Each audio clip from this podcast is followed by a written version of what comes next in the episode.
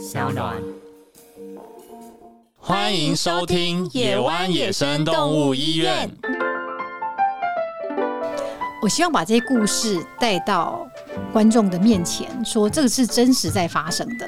或许你有认识人在吃犀牛角的粉或者什么的，对你看到这个来源，你还吃得下去吗？其实我们现在医学已经很发达，你根本不需要这些古老的药材。是是是，对，可能以前阿宙的阿宙那时候真的搞不好，真的他们没有那么多。大家好，欢迎收听野湾野生动物医院，我是主持人新颖，我是石伟。这个节目是由野湾野生动物保育协会以及香港共同制播。我们透过采访、开箱医院同仁们的工作日常，除了带大家认识野湾野生动物医院，也为大家建立野生动物保育的观念哦。这一集我们邀请到一位擅长用专题记录的方式。推广生态保育的资深媒体人白心怡白主播，欢迎心怡姐。嗨，大家好，石伟心颖好，各位听众朋友大家好。因为我们是第一集邀请到不是我们医院自己员工的来宾，那想说可不可以请心怡姐先介绍一下你的呃过去在哪边服务啊，或者是你的资历这样。哦，所以我算是外来种了，唯一不是保育人员，区域外来种。对，区域外来。其实我以前也是外来种，因为我也不是做保育采访的。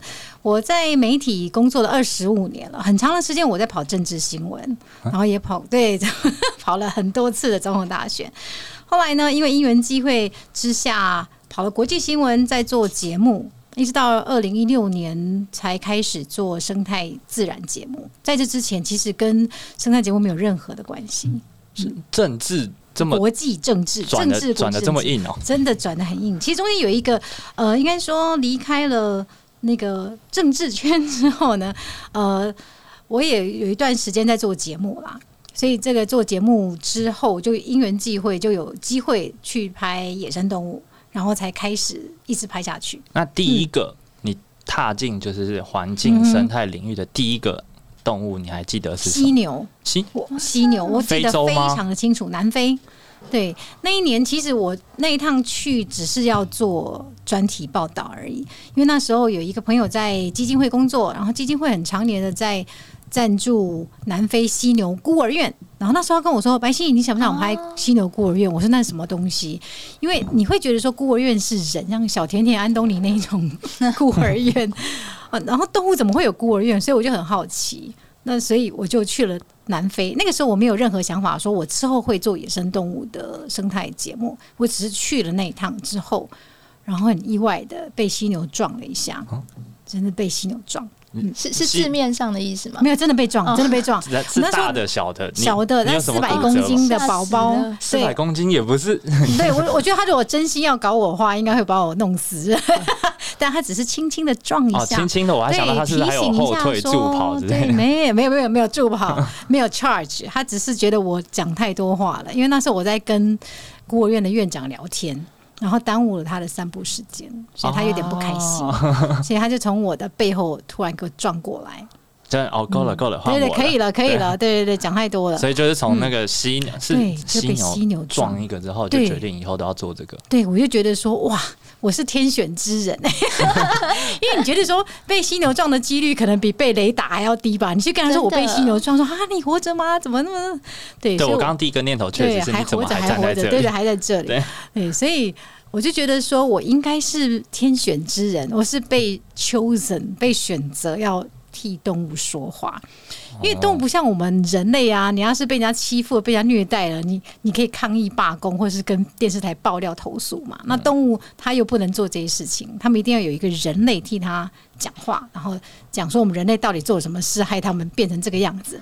所以我就觉得说，他今天会选择来撞我，应该就是希望。我能够为动物发声，那是我自己觉得啦，自己很浪漫的认为说啊，天哪，我就是被动物选择的人，动物来找我。那你当时去的时候，有是有觉得说有看到动物面临什么样的困境吗？所以让你觉得需要帮他们发声？其实为什么会有孤儿院这个东西存在？就是这些动物的妈妈都是被人类屠杀的。例如说犀牛孤儿院好了，为什么会有犀牛孤儿院？因为他们的妈妈在南南非，其实是全世界犀牛最多的地方，也是最大的犀牛屠杀场。它在每一天，当然会有四头犀牛被盗猎者杀死。那盗猎者怎么杀呢？因为在国家公园都会有一些巡逻的警察，然后他们那些警察都是带枪的哦，就像部队一样，要防盗猎者。所以盗猎者进去之后呢，他也不能开枪。他要很小心，不要被发现，所以他会带着斧头跟开山刀，就很原始的方法。他就用斧头先把犀牛的脊椎给它砍断，然后他就会瘫在地上，他就整个瘫在地上。他是有意识的，但他不能动。然后再用开山刀把他的犀牛角挖起来，从底座整个挖起来。所以等于是你就是血淋淋的，又有意识的感觉到有人把你的脸挖了一个大洞，然后你又不会马上死，就像凌迟这样子。流血两天致死哦，所以他是因因你说他开枪会被发现，所以他们才用刀。对对对，就像这种很原始的方法，斧头跟开山刀就可以处理了一头犀牛。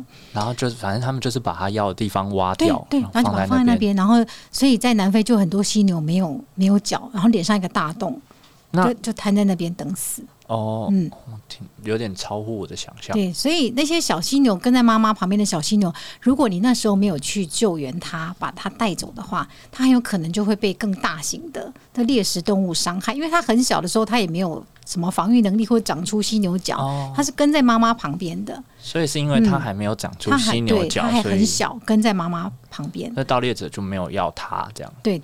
他没有要它，因为你养犀牛也是要那个拔屎拔尿，也是要喂它。它又没有脚，它就等于是没有利用价值。有的盗猎者更残忍，他就把小犀牛杀掉了，他就跟着把它杀掉，因为他就觉得很碍眼。我说：“那那你当时就选择要来帮这些犀牛发声，你有希望可以带来什么样的改变吗？”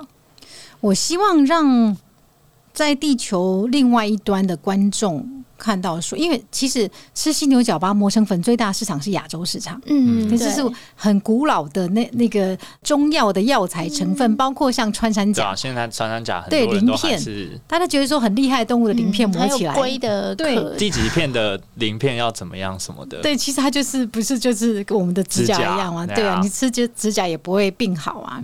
所以我觉得那个时候我就很希望让地球另外的观众看到说。这些人是怎么样去取犀牛角？是用什么样极度的违反人性？你会觉得人可以到这种地步吗？你你这个人可以做到这样，可以到这么没有下限吗？就是我希望把这些故事带到观众的面前，说这个是真实在发生的。或许你有认识人在吃犀牛角的粉或者什么的，对。你看到这个来源，你还吃得下去吗？其实我们现在医学已经很发达，你根本不需要这些古老的药材。是是是。对，可能以前阿周阿周那时候真的搞不好，真的他们没有那么多医学知识，然后觉得说吃很厉害的动物可能可以好。可现在已经二二十一世纪了，对，怎么可能还在靠这些东西呢？所以我想把这个讯息很清楚的传出去，就是说我们真的不需要再吃一些动物的身体的部分来治病。那但你这样去南非听起来是很危险，因为盗猎者就是真的也是拿着，虽然不是枪，哎，他们不开枪，但我相信他们有，他们有枪，所以那个新农孤儿院是在地图上是不存在，没有地址的。所以那时候我们怎么进去，你知道吗？我们是那种像那种间谍的骗子哦，就是坐的大车换小车，就换小车之后到一个就是有路到没路，然后到那个哨口就插没有，还要喊口号干嘛？该不会还有一些暗号吧？对对对 之类的，就是插没有蒙眼睛这样进去。要喊这个，二四六喊那个，对，就很神奇的到了一个你也不知道你在哪里的地方，因为他就是不想要被人家发现。然后他孤儿院里面有找很多特警部队，这些部队退下来的。这些军警来当来当他们的这个呃维安人员，所以他们每个都是荷枪实弹的，然后围电网，在围电网，然后就非常这种比监狱还严格，这样密不透风的方式。对，在那个地方，你们会不会有什么就是一定要有什么特殊技能才能联络到他们吗？其实呃，应该说是要透过有跟他们接触的单位，例如说这个基金会。他们常年在赞助，因为庄福基金会六福的白犀牛就是从南非过来的，所以他们等于是也是回馈说这个犀牛的这个这个原生地，然后呢每年都会捐钱给犀牛孤儿院赞助他们，因为他们其实是也是像野湾这样是需要靠募款、善款、物资、志工了解。对，嗯。那这样子，因为你刚刚我们问到，就是你最印象深刻，你就马上第一个念头就喊到犀牛。那有没有其他就是在世界各地的经验，然后你也觉得很特别，或者是很值得？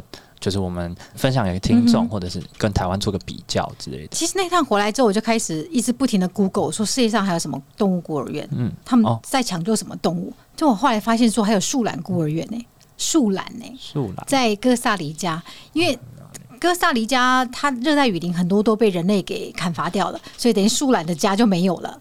没有家之后呢，他看到电线杆以为是树枝，一拉他就被高压电给电伤。所以我一次真的就是去参与那个救援，那个树懒就是挂在高压电上面，然后把它拿下来，然后抢救他，然后因为他们还给他做那个 CPR，然后很紧急的状态。然后后来他住到加护病房，但是第二天还是走了。就真的有这样子的事情发生。然后或者是说树懒就像石虎一样过马路，啊，树懒又比石虎更慢，所以它就被撞死。那树懒。他会把宝宝是抱在怀里的，所以他很多的宝宝妈妈因为这样子死掉之后送到孤儿院，所以有树懒孤儿院，还有棕熊孤儿院。棕熊孤儿院其实有一部分就有点像野湾在救黑熊，所以救了棕熊之后，棕熊的宝宝就会到孤儿院来住。所以你真的很难想象说，全世界有这么多因为人类的盗猎滥杀。或是一些就是破坏栖地，让这么多动物住到孤儿院里头来。嗯，其实心仪有一本书，就是在谈这些孤儿院，对动物孤儿院。对你就可以看到很多。我为什么把那本书叫做《我在动物孤儿院看见爱》？其实你是看到很多人性很丑恶的一面，但是你有看到很多的爱，就像野外的伙伴们。然后就像是很多在做动物救援的这些保育者一样，他们真的是就是不求回报，就是他们就是一个念头，就是想要把动物给救活，然后放回去。对，这让我很感动。嗯嗯，回到台湾好了，那在台湾我们也看过你做了几个节目，对，那这些是嗯，应该说是。是什么念头让你想要把重点放回台湾？嗯哼，其实这几年从二零一六开始拍生态节目，我已经大概跑了七大洲南北极，南极拍企鹅，北极拍北极熊，就是最远地方，地球最难去的地方我都去过了。是不是什么动物你都看过了？几乎大的指标性的动物我都看过了，所以很多人问我说你还想拍什么动物？我就觉得说，我是想知道说还有什么动物想来找我 让我拍。因为像之前我去非洲拍狮子，可是就有一头长颈鹿，就突然把我车子挡下来，嗯，他就来找我，他就是被人类盗猎的，然后那头长颈鹿就是流的泪流满面哦。你有看过长颈鹿流眼泪吗？哭的像泪人儿，稀里哗啦一直流。因为你觉得长颈鹿是个很快乐的动物，然后在动物园数量很多，在非洲大草原上面奔闹啊，很快乐。其实长颈鹿因为人类过度的消费它，吃它。所以它已经消失哦，多着，对，它已经被吃到。本来是在那个那个 IUCN 的 list 上面，本来是无尾，被吃到濒危了。非洲已经有七个国家没有长颈鹿了，因为他们会把长颈鹿怎么盗猎，你知道吗？他会把那个套索就套在树上，所以长颈鹿靠近吃叶子的时候，他就把它勒住吗？对，那就很像长颈鹿上吊一样，就可以看很多长颈鹿上吊在那边。然后等到它勒死之后呢，就把它的肉卸下来。一头长颈鹿可以卸三百公斤的肉，所以它是 CP 值很高的 bush meat 野味。哦，所以所以那一天就是刚好那个长颈鹿它挣脱了套索，然后挡在我车子前面，哭得稀里哗啦的。所以我后来就也参与了一场救援，就是把它的这个套索把它卸下来，请兽医师给它打麻药。就是那一只，对，就是那一只。所以我觉得。我很相信你拍动物拍久了之后呢，会有一个磁场。我我觉得我跟动物的磁场缘分蛮近，所以动物会来找我。那回到说台湾好了，呃，其实我最后一趟就是拍长颈鹿的差，之后就 COVID，等于是全世界国界都关了。其实在这之前，我有拍过黑熊，嗯，有拍过黑熊，拍过石虎，但是没有说特别就是 focus 在台湾的物种。但是后来因为国界关了，你也不能再出国去拍了。我也之前也很想要拍一些台湾的物种。它物种超难拍的，我跟你说，我觉得，我觉得黑熊比北极熊还难拍，然后石虎比美洲豹还难拍。为什么？那数量太少了。我真的拍了那么多年，我从来没有一次进去山上说，嘿，黑熊、黑石虎，我都是看到旧伤个体。我以为你是要说黑熊拍摄要。跟太多单位申请，那个也是，那个也是，那也是对。然后没有看到真实的好好的一个动物在你前面走过去，你一定大部分都看到旧伤个体。不管我拍的任何的草鸮啦，这些这些极度濒危的草鸮、黑熊啦、石虎啊这些指标，我都是看到旧伤个体。唯一看到本人的是黄喉貂。啊！我去玉山，去玉山拍黄喉貂，那是真的有看到黄喉貂从我面前跑过去。他有跟你就是太靠近吗？黄喉貂好像最近有这个状况。他他其实不太怕你，他会一直在看你。哦，嗯，他不会跑走，不是好事。我觉得除了可能数量的差异之外，也跟台湾的栖地环境的形态有关。我们的那个山林，对对，是比较浓密的，然后动物也都很警觉。对，可能跟比如说非洲那种一一望无际的大草原，或是说那种雪原啊、动物园，你可以拍北极熊哦，对，看得很清楚。那那种拍应该也不是太近距离的吧？对，那一定要带大炮。那台湾，嗯，十公尺外两棵树挡着你，怎么会看不到？台湾太难拍了，对，而且台湾真的是拍到。拍到会会有忧郁症，因为可能很久你都拍不到一个什么动物这样子，所以我为什么这个系列叫台湾的精灵呢？就是它明明在，可是你看不到，像精灵一样。因为很多一部分原因是因为它的它的作息跟我们很不一样嘛，大部分都夜行性的，对，所以你要拍夜行性的动物，你就要变夜猫子哦，晚上都在拍动物。台湾这么多的精灵，你现在哪一个还没有达到，或者是还想要拍谁？还想拍谁哦？嗯，其实大部分的精灵我都在，我都我都拍嘞。嗯，就是就是比较指标性的，几乎都拍了。然后还想拍谁哦？嗯，台湾的这些物种，你有印象最深刻的吗？印象最深刻哦。嗯，我觉得每个拍的都很深刻。哎，像草鸮，我从来不知道猫头鹰可以长这么可爱。一个脸，然后像一颗星，那样一颗心，它是那个苹果可爱，对，超可爱的苹果。对，我不知道有这么可爱的猫头鹰。我个人持反对立场，我觉得苹果脸有点可怕。怎么会？怎么会？确实有一个阴森的感觉。最近最近那个是哪一个老师贴了他的照片，是拍到草鸮站在树梢上面。然后露出他的大长腿，然后那个那个，对我那张照片超可怕的，真的好像很像大法师，他可以转这样子。他没有转，但是就是那个暗色调也是灰灰暗暗。而且他们的宝宝长得也有一点，宝宝比较可怕啊？宝宝蛮丑的，小时候宝宝看起来像烧烫伤，我觉得 宝宝就觉得。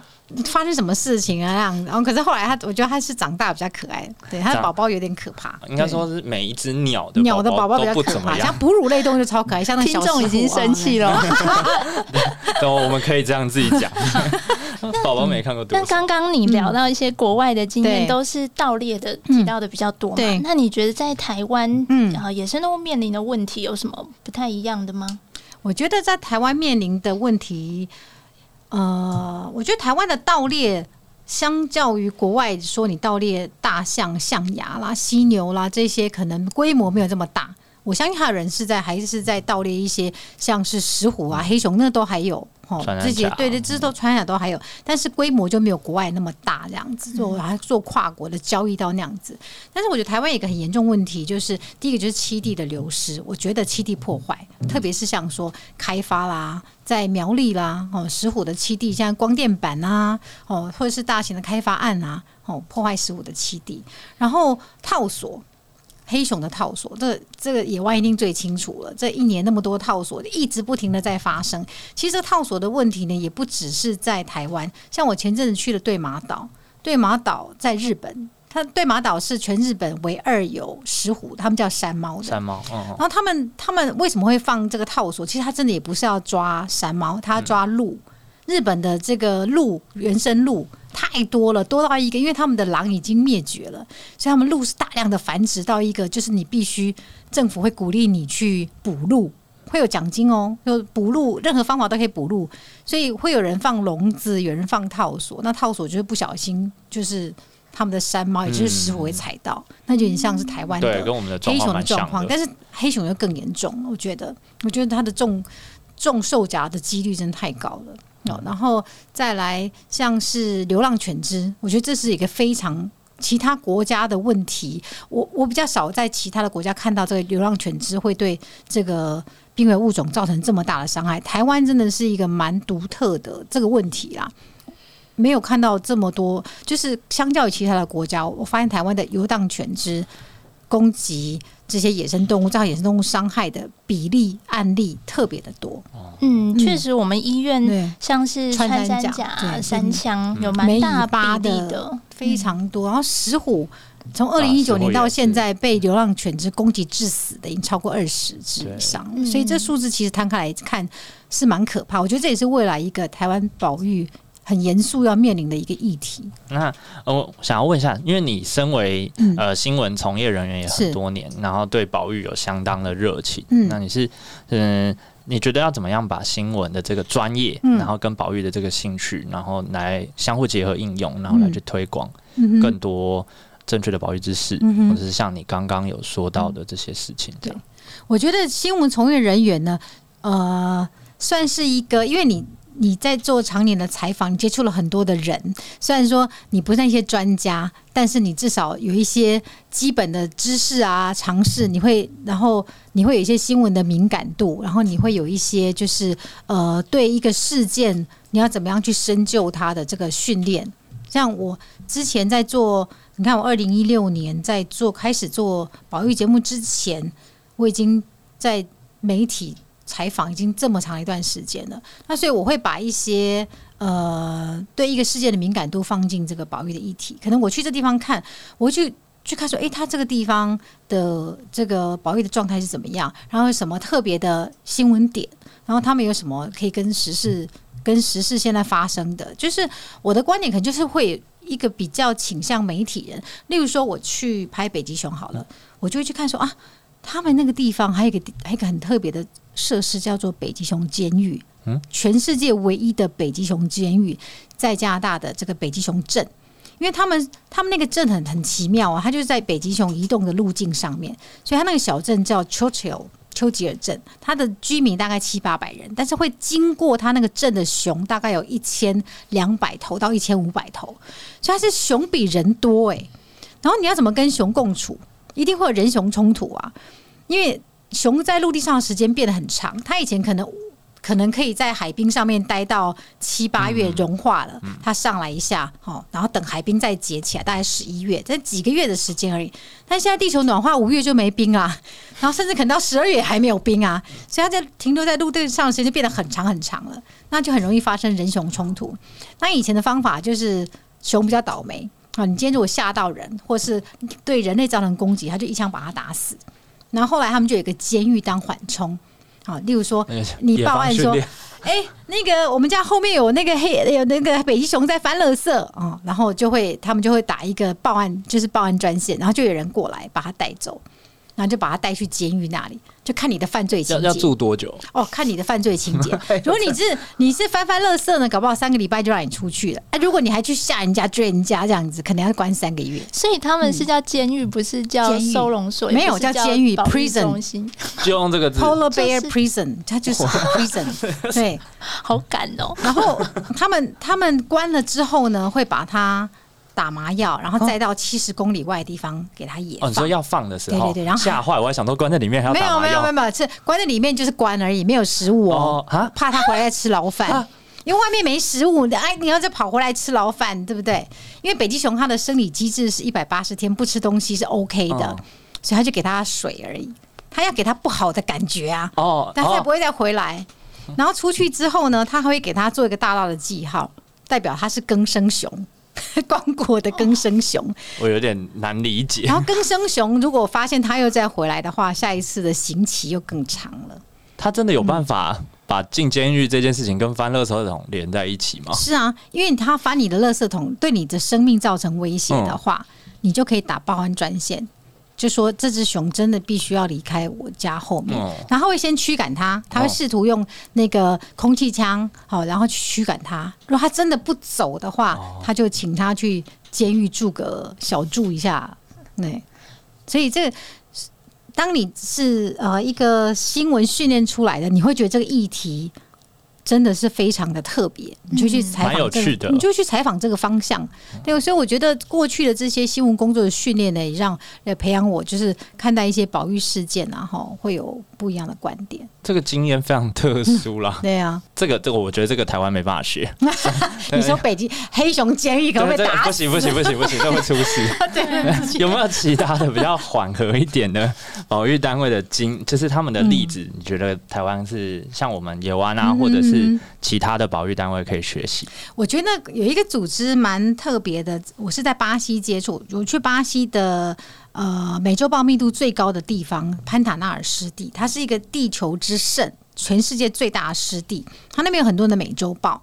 那但是湿地，巴西你也知道，巴西那个政府他们是鼓励你去开发、开发湿地、开发亚马逊雨林的，把它开发成农地。那很多湿地的就变农地啦。那他以前他的一些食物来源，像美洲豹吃吃水豚，哦，吃还会吃凯门鳄。然后现在很多地方都被开发成农地了。特别是养牛，巴西牛肉不是很有名吗？嗯，所以美洲豹就会去攻击牛，家畜这样，对，就会去吃牛排，然后吃了牛排之后，可能就是一条命就没了。所以开始有保育单位组织，像大猫 Panthera，他们就介入，他就他就去辅导农民说。哎，这个美洲豹呃活的比死的有价值啊！哈，你可以不要杀它，我给你补偿，就很像现在很多民间单位、食物保育协会在做的事情，还有生态给付在做的事情。哦，我是不是可以不要杀这个美洲豹？啊，我我付给你钱，那我也鼓励你去当这个解说员，因为他们现在也有开放湿地的这个给摄影师或是其他的游客来看美洲豹。所以很多的地方都已经慢慢的把他们的这些动物的栖地呢，某一部分把它转成绿色观光啊。嗯，你不要杀北极熊，你不要杀美洲豹，你不要杀狮子。那，以前像在非洲一些杀狮子的部落，有习惯杀狮子，他们的传统，他们就辅导他转型为 ranger。我觉得这，我觉得这个过程是一个很不错的互动。因为我觉得你一直要求当地的居民要做保育、做保育、做保育，可是他可能连肚子都顾不上了。那你要怎么样这个保育计划可以长久？我觉得这是一个很好的一个案例，不只是国内、国外。我觉得为什么我会很很喜欢去拍这些国外的故事？我觉得这些故事带回来，也可以让国内的保育单位、保育人员有不同的想法，开开视野。这样不敢讲开视野，但是有不同的想法，会看到哦，原来他们是这样做的。像是我也拍过棕熊的软野放是怎么样，软式野放是怎么样的？那不是说开了笼就出去的那种硬式的软式野放，或是说国外的一些一些孤儿院，他们怎么样训练动物野化训练的过程？我觉得这个都应该说外行的就看看一下可爱啊，动物很濒危，可是内行的就会看到这些手法。里面我真的有遇过保育人员说：“哎，我看过你那个拍某一集里面的他们的孤儿院的这个做法，我觉得很不错。”因为那你就觉得哇，你原来我的节目除了说有这个呃带给观众一些知识之外呢，也可以给保育人员一些不一样的想法。嗯，对我觉得很棒。其实刚刚提到的那个保育的在地化，其实台湾现在也做了蛮多努力的。对对对对，包括黑熊也有。对啊，因为保育工作要可以成功，其实在地人的支持才是最关键的。对对对，因为他这些人是真的跟动物住在一起的。对。啊，如果能让我们在做保育工作，比如说观光的这些收益能够回馈给在地，其实可以有更更多在地人会愿意来支持，才能够做得长久。是，嗯，你不可能要求每个人都是真骨的。呀，每个人都是什么？对，然后就是无私的要去爱动物，他可能是先把自己肚子填饱。对对对对对，真的，嗯，那。野湾，嗯，我们回来，现在还想要报一下自己，就是心怡姐对野湾有没有什么建议，或者是觉得我们还有什么地方需要点努力？这样，我觉得野湾，我觉得野湾真的是一个很棒的单位。其实我我很早在梦柔开始。提到野湾要成立之前这件事情，就是在那时候我们在拍《石虎见简》的时候，他跟我提到野湾，我想说，哇，要到东部的地方去成立一个救伤中心，那会有人愿意过去吗？然后我发现，我好多年轻人，像像像石伟啊，像你啊，对啊，像朝圣啊，大家很多年轻人都愿意去去东部，在在算是相对比较偏远的地方那边为动物。努力，我觉得真的超棒，而且很多的旧伤其实真的发生在东部啊。如果没有野湾之前，可能他还要舟车劳顿送来西部这边来来做救伤，这个路途当中可能就真的黄金时间就错过了。所以有一个能够更在地化的这样子的一个保育机构，我觉得非常的需要，因为这个地方可能就是熊受伤最多地方，然后有有专业的人在这里第一时间可以救他，然后训练他野放。我觉得，我觉得这个真的是非常非常棒的一个构想。谢谢，而且我我很佩服愿意到野湾去奉献自己东漂过去的年轻人，真的要很有理想啊！真的，我们因为我们也有在经营一些小小的社群，然后最近也有一些影音的想法，那能不能够用一个呃资深媒体人的角度建议我们在这一块能够做怎么样的？用什么工具做什么样的东西，可以让呃我们的想法更能够让我们的乐听人、我们的受众们听进去？这样，其实我觉得很多人觉得宝玉很遥远，然后很很离我们好像生活很远。那如果说可以宝玉这个。更接地气、更在地化。像我的节目，我就我还会让这些每一个动物都有名字，因为我觉得你有名字，你就有情感连接。嗯然后它好像生活在你身边的朋友，那你会去关心它。那讲这些动物的故事呢，是一个很好带进这保育的议题的。像在像在野外有这么多的救伤的动物，他们每一个都有故事。那我觉得观众一定有名字。不一定有名字，对，给他写川川万、川川兔也可以。现在都叫日期，日期。所以这些动物它的故事，我觉得是观众会有兴趣知道的。可能如果你讲一个大的概念哦，真的蛮大的，但你从动物带进去的话，我觉得大家会有同理心。对，这是我的经验啊。对，一开始我也觉得说，哎，你在讲一个一个大的故事，讲一个大的愿景，可是后来发现说，从一个动物的主角去关心的话，我觉得会更。